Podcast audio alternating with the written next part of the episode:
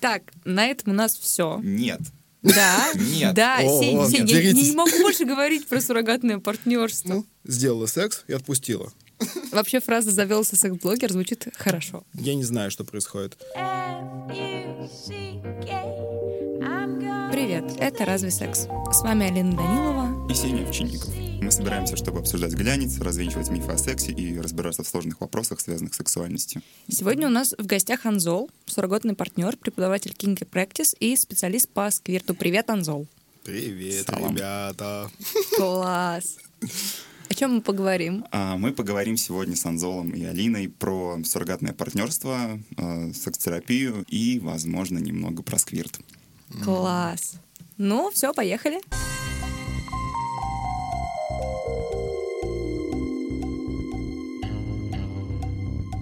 Анзол, вот с самого начала расскажи нам, что такое суррогатное партнерство и почему оно нужно. Суррогатное партнерство — это такая штука, когда ты через опыт проживаешь то, что ты может быть, уже много-много раз слышал. Ну, то есть я тебе могу бесконечно много рассказывать про секс, но пока ты не займешься, ты не будешь понимать, что это такое, для тебя останется всего лишь теорией.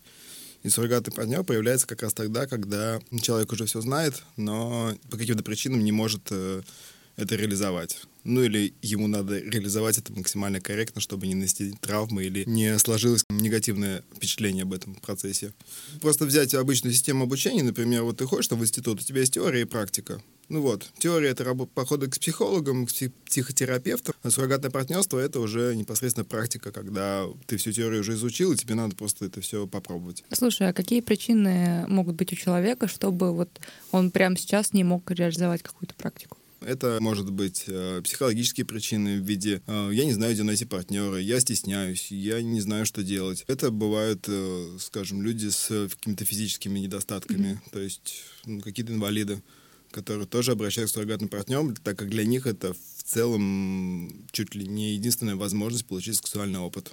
То есть нет никакого разделения там по гендерам, например, что женщины там обращаются чаще, чем мужчины. Если мы говорим про меня, то у меня нету какого-то супер большого опыта в этом деле. Именно, ну, как, как профессия условно. Э, У нас в России этого легально нет. Мгм. То есть э, получается, что если кто-то этим в России занимается, то это нелегальная история. У нас секс за деньги нелегален. Тогда тут надо подчеркнуть, э, чем суррогатное партнерство отличается от проституции, извините. Суррогатное пространство отличается от проституции тем, что, э, во-первых, я не пытаюсь просто реализовать твое сексуальное желание. Я приезжаю, ну, когда мы встречаемся с э, девушками, разговариваю с ней сначала и выясняю ее потребности и то, что ей надо, в чем конкретно затык. Ну, то есть, почему ты по каким-то причинам не можешь заниматься сексом. Вот. А второй, наверное, самый главный аспект, отличие от проституции, у меня нет э, задачи, чтобы она пришла ко мне снова. Моя задача — дать ей опыт и отпустить. Это может быть даже единоразовая встреча. У нас даже может быть не быть пенетрации никакой. То есть это, возможно, просто разговор, какой-то контакт или, может быть, даже его отсутствие и, и все. Ну, то есть у тебя вообще нет как бы мысли о том, что то, чем ты занимаешься, по сути, это все равно как какие-то деньги за какие-то секс-услуги. Потому что М. это понятно, что это услуги скорее какого-то психологического образовательного толка, но где-то там все равно как бы есть вот эта вот история про то, что это все равно про секс. Э, Это все равно про секс, потому что ты приходишь ко мне с сексуальными проблемами, так Мгм. или иначе. То есть ты не приходишь ко мне с проблемами взаимоотношений с, там, с папой, с мамой, с какими-то родственниками, например, или с работодателями. Ты приходишь ко мне с запросом именно про секс, потому что, Мгм. ну, типа, я специализируюсь на сексе. И, наверное, нельзя корректно ответить на этот вопрос. То есть я не сексолог, я не психолог, у меня нет какого-то специального образования. У меня просто куча-куча-куча опыта и практики, которые я как бы немного систематизировал, э, собрал в кучу, и теперь могу давать в том или ином виде людям. А эта система, она выглядит как... Она никак не выглядит, я работаю по запросу. То есть ты приходишь, мы общаемся и что-то То делаем есть это или не очень делаем. индивидуальная штука. Конечно, у такая. всех же свои Мгм. проблемы. Нету какой-то одной схемы, и нельзя ну, по какому-то шаблону подходить ко всем людям. То есть шаблон только один, что мы встречаемся, разговариваем, контактируем, разговариваем, расходимся. Мгм. Вот, вот эта схема. Все, других схем нет. Понятно. А, и тогда еще такой вопрос. То есть тебя не волнует, какого пола человек, который обращается за такой помощью? Пока нет. У меня пока не было запросов от мальчиков, э, чтобы они, ну, как бы просили меня что-то делать. У меня были запросы от девочек и от пар. А мальчики ко мне не обращаются пока. Возможно, если обратятся, я буду на месте решать. Но я просто, по большому счету, гетероориентирован. Имел опыт и с мальчиками, и, в принципе, нормально к этому отношусь, но основное мое направление и то, наверное, что мне больше нравится, это все-таки опыт с девочками. Классно. Блин. Вообще суррогатные партнеры бывают обоих полов и всех ориентаций. Ну, если брать индустрию, которая на Западе, там всем по запросу. То есть, если ты там гей или лесбиянка, то, соответственно, тебе могут подобрать э, суррогатного партнера того пола, которого ты хочешь. А, то есть э, на Западе, когда мы говорим, например, там, про Соединенные Штаты, это какие-то компании, которые на этом специализируются. Это целые институты.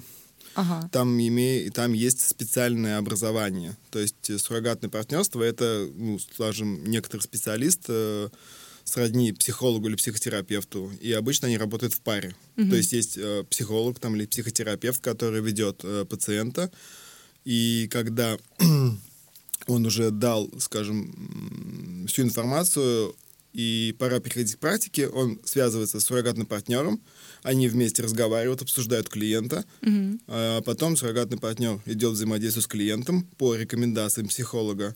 Вот. Потом это, опять же, взаимодействие обсуждается, такая обратная связь дается, и они всегда работают в куче. То есть психолог, условно, или психотерапевт, суррогатный партнер и клиент.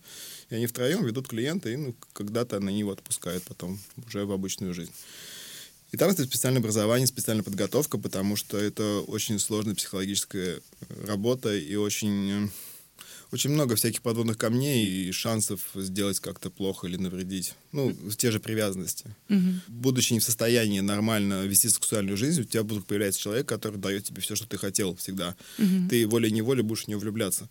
И здесь задача суррогатного партнера не вступить в ним вот в эту э, личную связь чтобы потом я мог спокойно уйти из твоей жизни, не нанеся себе травму.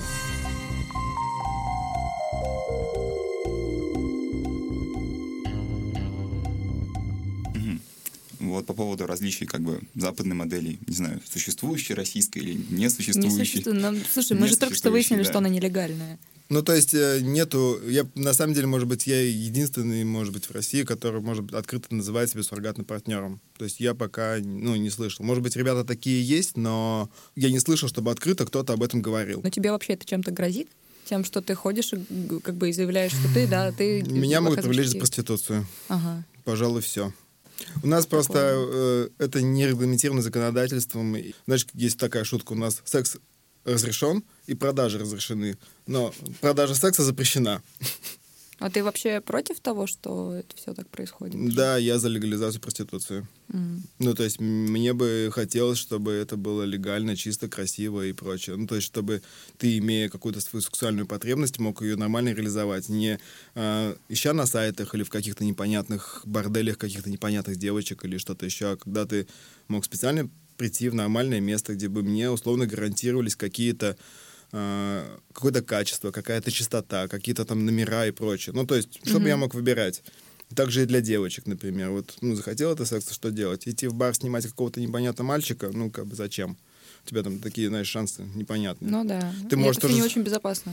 Да, тут, например, был бы целый институт, ну, были бы там, не знаю, те же какие-нибудь трудовые, трудовые законодательства, профессиональные какие-то объединения и прочее. Ну, на Западе же проституция существует, все круто. Мои знакомые, которые в том же Амстердаме занимались сексом с проститутками, они говорят, что это вообще, ну, как бы, это не то же самое, что секс с любимым человеком, это прям профессионалы. Они просто прям делают свое дело. Ну, один мой знакомый рассказывал мне историю о том, что он пришел к проститутке, ну, там началось какое-то взаимодействие, и у него там член, член не вставал. И она стала с ним разговаривать, типа, чё как, чувак? Ну, типа, что происходит? А Он говорит, ну, ты знаешь, типа, я вот там под такими-то наркотиками. Она такая, а, тогда все понятно. Она в корне поменяла технику, она поставила у член ему, сделала секс и отпустила. Понимаешь? Вот Да. это профессионализм. Слушай, это звучит, э, это звучит круто, я смеюсь, потому что это звучит непривычно. Да. Как бы... Но это и есть профессиональный подход. когда ты понимаешь, как э, работает, как все это взаимодействует. То есть там реально работают люди, которые с огромным опытом, и которые могут из, э, скажем, всего сделать конфетку. Просто мне кажется, что в России, конечно, проституция вряд ли будет легализована в ближайшее время, не только потому, что это вообще какая-то такая... Она была легализована тема. у нас в, на заре царских времен. Тоже ну да, и... да, я, я знаю про желтые билеты. Я как раз хотела сказать про Соню Мармеладову и про, про то, что всегда за этим стоит какая, какое-то восприятие, как будто любая проституция — это дикая жизненная драма. Да, ну, поэтому проституция вот, ну, надо просто сначала поменять э, мировосприятие к проституции, отношение к проституции, потом можно ее легализовать. Или легализовать, и со временем поменяется э, ее отношение к ней. Okay. Вернемся к теме. Да, вернемся к теме суррогатного партнерства, вот про западную модель. Танзол, ты работаешь как бы с клиентом напрямую. Тебе там пишут, звонят. А, э, да. Вот. А в западной модели часто как раз э, психотерапевт, ну, сексотерапевт, сексолог, неважно, а, часто разводит как раз клиента и суррогатного партнера, и более того, старается как бы даже не допускать там обмена контактами прямыми, чтобы как раз вот это максимально соблюсти все границы и не допустить какой-то привязанности. Ну, психотерапевт постоянно получает обратную связь и от клиента, и от суррогатного партнера, и как бы вот таким образом же партнера ведет. Вот чувствуешь ли ты, что тебе, например, этого не хватает, например, третьего человека в Пока не чувствую, но я уже связался, ну, точнее, или они связались со мной. В общем, я подружился с парой психологов, с которым я хочу поработать вот именно по такой схеме, которую ты объяснил. Потому что, ну, мне это интересно, и хочется сделать это действительно более таким, может быть, качественным продуктом или что-то такое. Просто я понимаю, я просто не психолог. У меня большой опыт, у меня очень сильно развита эмпатия, и то, что я делаю, оно очень много на такой, знаешь, полубессознательной истории. Mm-hmm. То есть я могу тебе дать обратную связь, я могу с тобой поговорить, обсудить, я могу договориться до твоих проблем и даже их решить, скорее всего. Но как это будет, ну, мне не совсем понятно. Мне психолог, наверное, нужен для того, чтобы, возможно, она мне или он объяснил, э, типа, типа, почему я так делаю, почему так происходит. То есть ты сейчас говоришь о том, что психолог нужен даже скорее тебе? Это не для, скажем, может быть, более систематизированного подхода mm-hmm. или, э, скажем, для более какого-то точечного и более продуктивного воздействия, ну, что-то такое. То есть это, я думаю, что это пойдет на пользу и мне, и клиентам. Окей, okay. а вот по поводу привязанностей, как ты, были ли у тебя такие случаи? Как ты как бы выстраиваешь свой этикет общения с э, клиентом и вообще как бы что делать, если это все-таки происходит? Ну, опять же, у меня нет никакой супер единой схемы, по mm-hmm. которой я как-то работаю. Границы выставляются на стадии еще там каких-то переписок и всего остального. Я сразу даю понять, что ну, со мной тебе ничего не получится. Тебе будет казаться, что я очень близок к тебе, но ну, то есть я стараюсь не давать поводов э, в себя влюбиться. Да, некоторые открыто говорят, что там, ты мне очень нравишься, там, я бы хотел с тобой что-то еще, там, ты, ты, ты, ты, ты.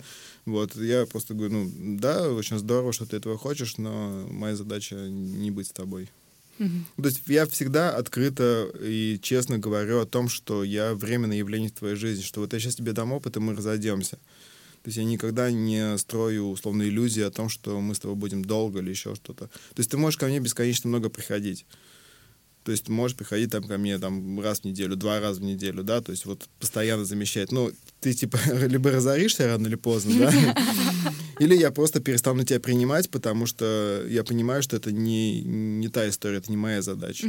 То есть мне надо тебя отпустить, надо, чтобы ты этот опыт проживал со своим партнером, со своим там мужем, любовником или любовниками или мужьями, неважно. То есть ну, как институт, ну, условно, или школа. Понятно. Ты же не будешь там в школу ходить всю жизнь, там, такой 38 класс. Я иду опять в свою школу, потому что, блин, ну, мне нравится ходить в школу. В школе круто.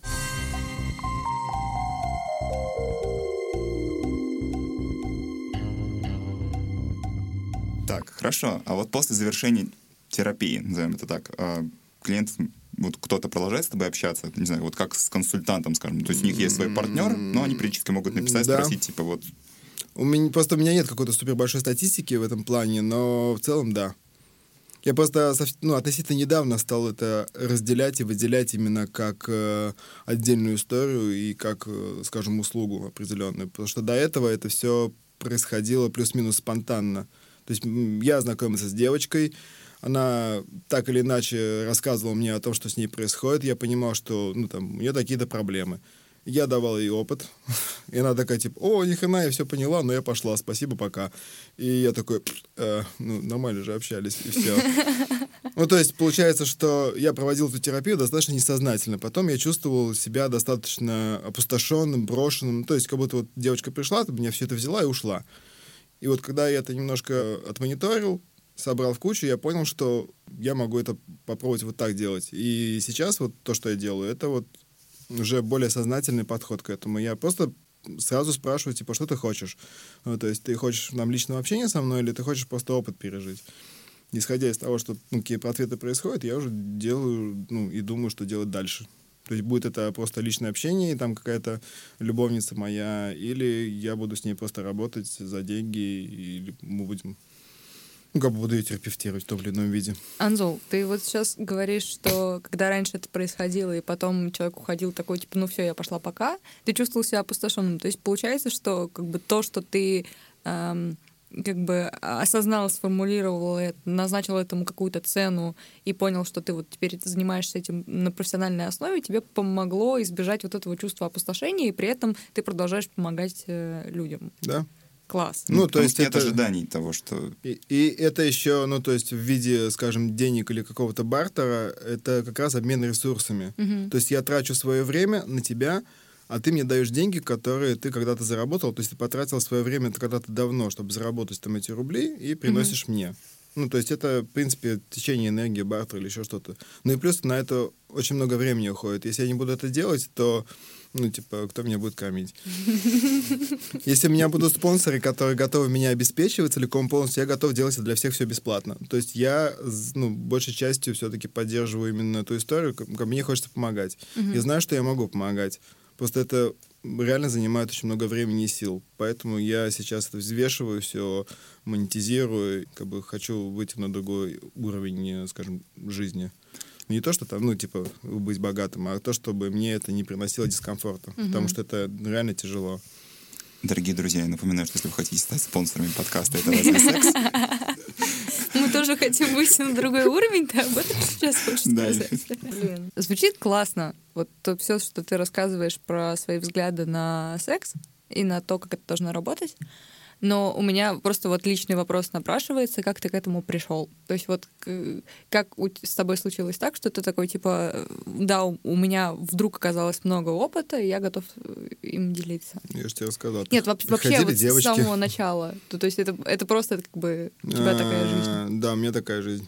Ну, то есть в какого-то момента я считал, что все так делают. То есть mm-hmm. пока я не вышел в мир, так сказать, не стал ходить на всякие вечеринки, оргии и прочее, прочее, мне казалось, что то, что я делаю, так делают все. Потом, когда я попал в эти тусовки, я понял, что большинство людей делают какую-то непонятную фигню. Ну, то есть то, что я называю дрочат.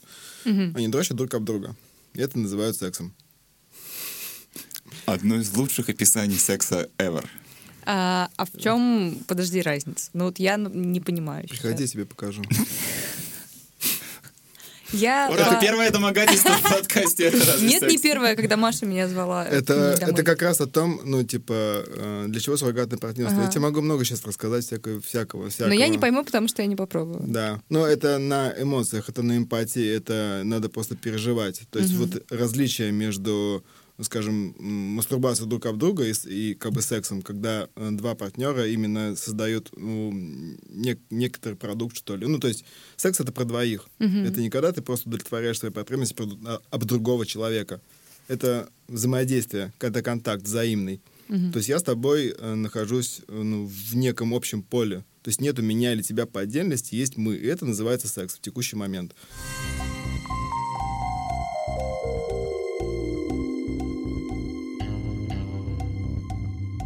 Мы уже пытались вот, поговорить про частые проблемы, с которыми обращаются, но, видимо, они у всех разные, и чаще всего как бы они не всегда осознанно, они просто типа, ну, давай попробуем, посмотрим. Нет, частая проблема — это отсутствие оргазмов и удовольствия от секса, или mm-hmm. боязнь вступать в сексуальное взаимодействие с, ну, с мужчинами или с партнером. А можешь ли ты как-то вот сказать, что чаще всего становится причиной? То есть вот по твоим наблюдениям, что чаще всего загоняет вот людей в такие, не знаю, а, ловушки комплексов и чаще всего загоняет общественное мнение.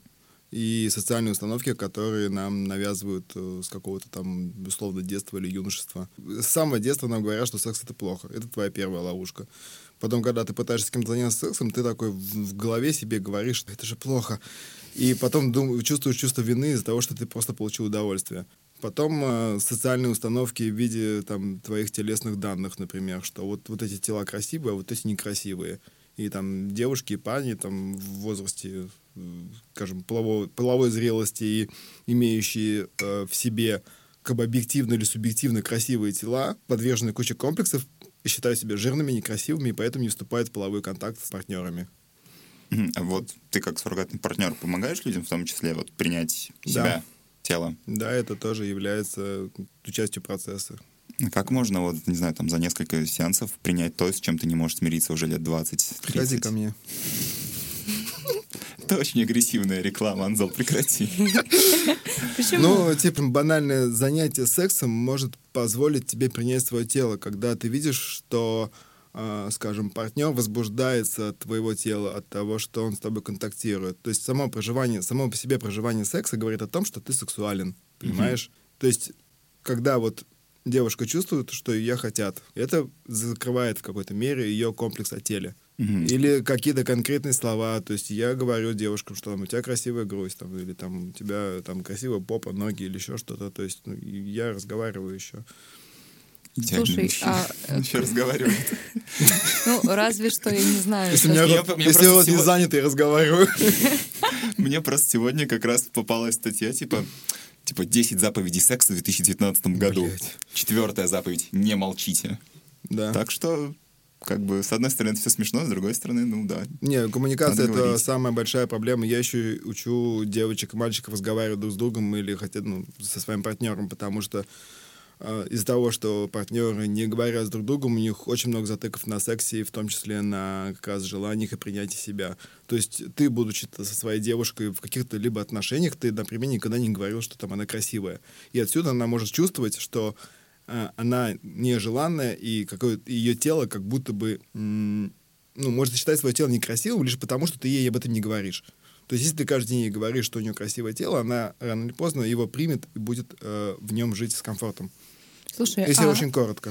вот э, если к тебе, ну, ты, например, э, занимаешься с парами, Мгм. ты прямо их заставляешь, типа, так, а сейчас мы разговариваем. никого не Ты, заставляю. ты, ну, д- как-то, не знаю, Рекомендуешь. наставнически Наставляешь. советуешь. Да, я советую. Ну, то есть иногда они впервые при мне говорят какие-то вещи, которые до этого не говорили. Я просто поначалу очень много слушал разных историй, будучи еще мастером маникюра когда-то, в недавнем прошлом. Ну, с 1 апреля я прекратил свою ногтевую деятельность, вот, официально.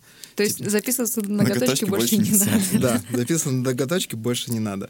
Вот, и... На что мы сейчас записываемся? э, На партнерство. На секс. Мы записываемся на сеанс секса.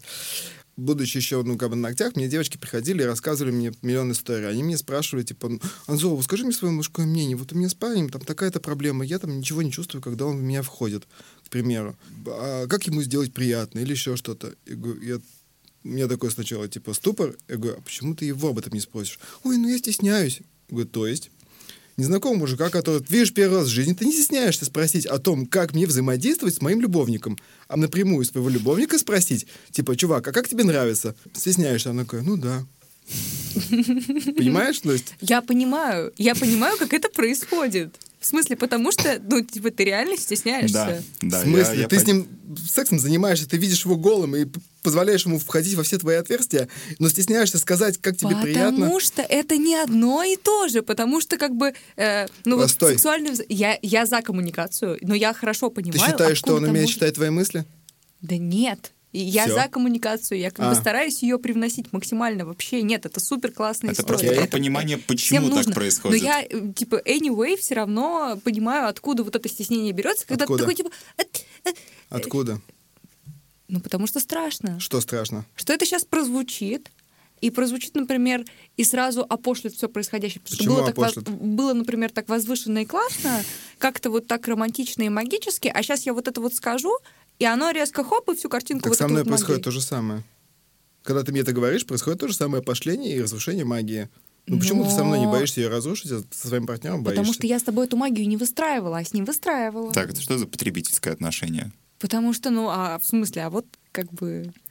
Ну, во-первых, можно это проговаривать не прямо во время секса, если это ваш постоянный партнер. Да. Можно просто сидеть, угорать и типа, Я- потихоньку из себя это вот Я просто рекомендую устраивать такие просто знакомительные сессии, когда вы не занимаетесь сексом друг с другом, а вы просто знакомитесь. ложитесь, да, например, ну, раздеваетесь и начинаете исследовать друг друга именно в этом ключе. Не, это не про секс, это именно про изучение. То есть я, например, глажу тебя разными способами в разных местах, собираю для тебя обратную связь, чтобы потом, потом во время секса не спрашивать, а уже знать, что ага, вот так тебе приятно, вот в этом месте тебе приятно посильнее, в этом месте тебе приятнее послабее. Это вот простая коммуникация. То есть какой-то сбор данных Да, с тела. То есть я люблю обсуждать секс со своими партнерами до и после. То есть, когда там перед сексом я стараюсь выяснить просто словами, там, а что тебе нравится, а что бы тебе хотелось. Мгм. Ну, Это когда личные коммуникации. Это даже когда и суррогатное вот это партнерство, такая же история. Но и после секса мы с тобой тоже это обсудим. То есть вот, когда ты там стонал и глазки закатывал, это тебе нравилось или, может, не надо так делать? Ну, потому что реакции могут трактоваться по-разному. Пока я тебя не спрошу прямым текстом, что означает твоя реакция, я не знаю, что происходит. Ты можешь кричать э, от боли и от удовольствия, и крик будет одинаковый. Часто девушки боятся говорить, что им больно, например. Как раз вот чтобы не разрушать эту магию. То есть ты будешь терпеть секс, лишь бы я быстрее кончил, как бы, но не скажешь мне, что тебе больно. Мгм. И это вот, э, ну, тоже одна к твоему, к ответу на твоем вопросу, вот этого стеснения сказать, что тебе больно или неприятно, чтобы не обидеть партнера, это тоже одна из э, распространенных сексуальных проблем у людей, Мгм. которая мешает им заниматься сексом, получать оргазм и получать удовольствие от секса. Просто потому, что они боятся сказать. Потому что с детства иногда научили, что, типа, терпи, вот все терпели, и ты терпи, и, типа, опять же, то, что секс удовольствие, тоже об этом не говорят. То есть секс надо заслужить, заслужить, заработать. Это, знаешь, такая некоторая валюта, которую надо очень много заработать, и потом ты сможешь получить секс.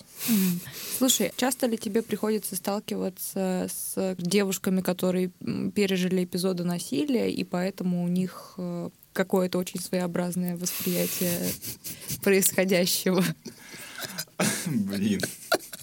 Так, просто чтобы вы понимали, почему мы заржали, в этот момент э, Анзал решил показать Алине свой раздвоенный язык, и не знаю, как и, описать это движение. и серьезно моего вопроса она Тюленчик, тюленчик. И серьезность моего вопроса, она аннигилировалась просто моментально. Каждая вторая. То есть реально. Каждая вторая девочка насилованная. Том или иной степени. Есть еще такая штука, как добровольное насилие. Мгм. Когда вот ты занимаешься сексом, которого не хочешь, потому что надо. Это добровольное насилие, которое, в принципе, также травмирует твою психику и тело, как и...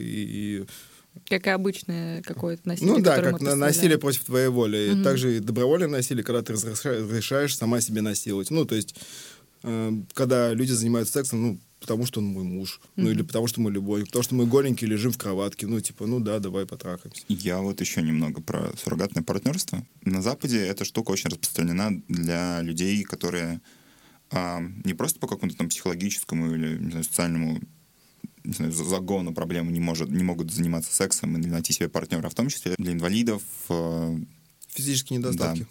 Как у нас с этим, не знаю, в России к тебе обращались? Пока нет. У нас, э, ну, в России никак. Мы же выяснили вначале, что у нас этого не существует.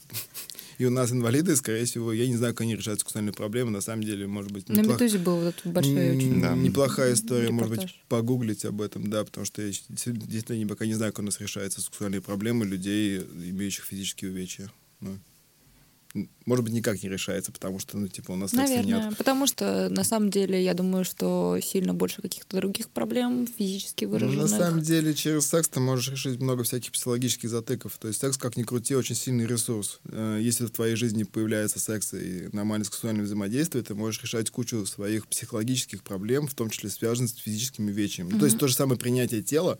То есть, ну, там, окей, я без ноги, да, но вот, типа, у меня есть секс, меня хотят. То есть ты уже не будешь воспринимать это как суперлишение или что-то такое. Я говорила скорее про какие-то вообще супер материальные истории, потому что это всегда связано с какими-то, не знаю, не- иногда это связано с невозможностью работать в какой в должной мере, иногда это связано с какими-то физическими ограничениями мира и так далее. И обычно, когда люди такие, типа, инвалиды, ну, значит, надо решать там, не знаю, проблемы с пандусами или еще с чем-то. А, ну, такое вот фокус внимания. Как бы да, совсем Ну, другой. опять же, если ты закроешь свою сексуальную потребность, возможно, у тебя появится куча ресурсов. Но Ага. я, я замечал, что а, у людей, которых в порядке сексуальной жизни, у них в порядке и работа, например. И наоборот. Если у тебя в порядке работы, у тебя в порядке сексуальной жизни. То есть это некоторого рода такой, как лакмусовая бумажка, ну, тестер какой-то.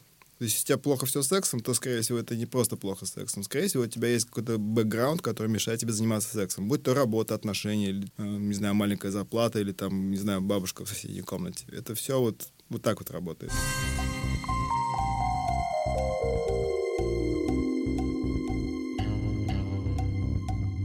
Слушай, могу я тебя спросить про йони-массаж? А насколько это результативно для такой же цели? Как-то, не знаю, познать, принять себя, понять, что нравится, не нравится. Ну, Это- Расскажите мне, что такое йони-массаж. А ты типа не знаешь. Я не знаю. Йони-массаж — это, э, если номинально, это ну, внутривагинальный массаж. Мгм. То есть йони — это сан- обозначение женской половой системы на санскрите. Ну, скажем, это такой некоторый рекламный ход, чтобы не было больших заглавий «вагинальный массаж». Понимаешь? Вот, есть, ну, есть такое слово йони. Все, понял, спасибо. Плюс э, йони на санскрите, насколько мне известно, обозначает именно всю женскую половую систему, а не только какие-то части. Потому что слова вульва, вагина, клитор, половые губы и прочее, оно обозначает, ну, некоторую часть половых органов. А э, йони, оно как бы общее для всей мочеполовой системы. Отлично. Вот. Прошу прощения, надо было уточнить. Краткий ликбез. Так что, ну, а я уверена, что очень Это, да, это тоже помогает. Это, это про чувствительность, это про понимание, как работает твое тело. То есть это, опять же, через чувственный опыт ты понимаешь, что ты чувствуешь, что да, у тебя чувствительное влагалище, да, у тебя чувствительный клитор или половые губы, да, у тебя там, чувствительная попа, ноги, грудь. То есть йони-массаж, он не только про половые органы, это он затрагивает все тело. То есть Мгм. сессия состоит из двух частей, и э, большая часть — это работа с телом. Это массаж всего тела. И не такой массаж, который, знаешь, ты типа мышцы разминает, а Мгм. именно вот чувственный, такой немного сексуальный массаж, вот, и он занимает там ну, полтора часа примерно, и потом где-то минут 30-40 только внутри. И это тоже про не про секс, а про именно дать тебе почувствовать и прожить, как это происходит. Мгм. Обязательно ли йони-массаж должен заканчиваться оргазмом? Нет. То есть это сугубо про просто чувствительность, про, про Это побочка, да. Ну, то Мгм. есть он, он часто заканчивается оргазмом или сквиртом, э, вот, но это не самоцель. То есть у тебя, условно, задача номинальная просто почувствовать. А все остальное это уже, ну, побочные эффекты, прилагающиеся что-то. То есть, если все идет гладко, то ты, да, там испытаешь там первый оргазм в своей жизни, например, и поймешь, что ты не фригидна, к примеру. Мгм. И такая, а, ок, значит, это там не во мне проблема, а проблема там в тех мужиках, которые просто в тебя дрочили, ну, к примеру. То есть часто действительно проблема не в самой там девушке, а вот в том, что партнеры не уделяли должного внимания. Что Так, а насколько легален у нас йони-массаж? Также нелегально. Также нелегален. как Ну, номинально вагинальные всякие пенетрации могут производить только специально обученные специалисты в виде гинекологов. Ага. Ну, а вставлять член легально, наверное, не может никто. Ну, кроме мужа. На муж тоже не факт. Ну, семейное насилие, оно как бы Декриминализировано. поэтому... А, то есть теперь можно, да? Конечно. Блин. Уже, уже два года можно пиздить всех членов своей семьи. А, Официально. Почему я смеюсь? Это же вообще нихуя не смешно. Не-не-не-не-не. Кажется, я хочу жениться. А, Ну нет, это, да, это как полная хрень, Странно, мне короче. казалось, БДСМ у вас в кинки практике другие люди преподают. БДСМ у нас преподают другие люди, да? Я преподаю то, что касается секса. Боже. О чем мы разговаривали? Нет. А, мы разговариваем. Мы в порядке. Мы вообще-то начали Ну, у нас разговаривать. осталось не, не- не так много вопросов, на самом деле. А, Да, мы просто уже как бы пришли к... Логическому завершению? Нет, мы пришли к женской половой системе и сквирту. Мгм. Ну, в принципе, да, к завершению. Оргазм. Близится, близится оргазм. Это хейтик был. Да. Эм, Шутки за 300. Итак, Значит, э, сквирт. Правда или вымысел? Правда. Правда. Близ вопроса, давай. Ответа, ответа да нет. Оказавшись перед Путиным, что ты ему скажешь? Привет.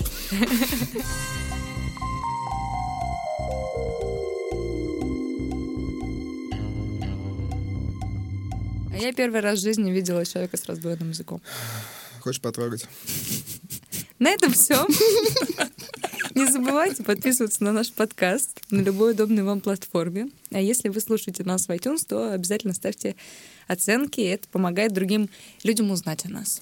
Не бойтесь своих желаний и не забывайте о контрацепции.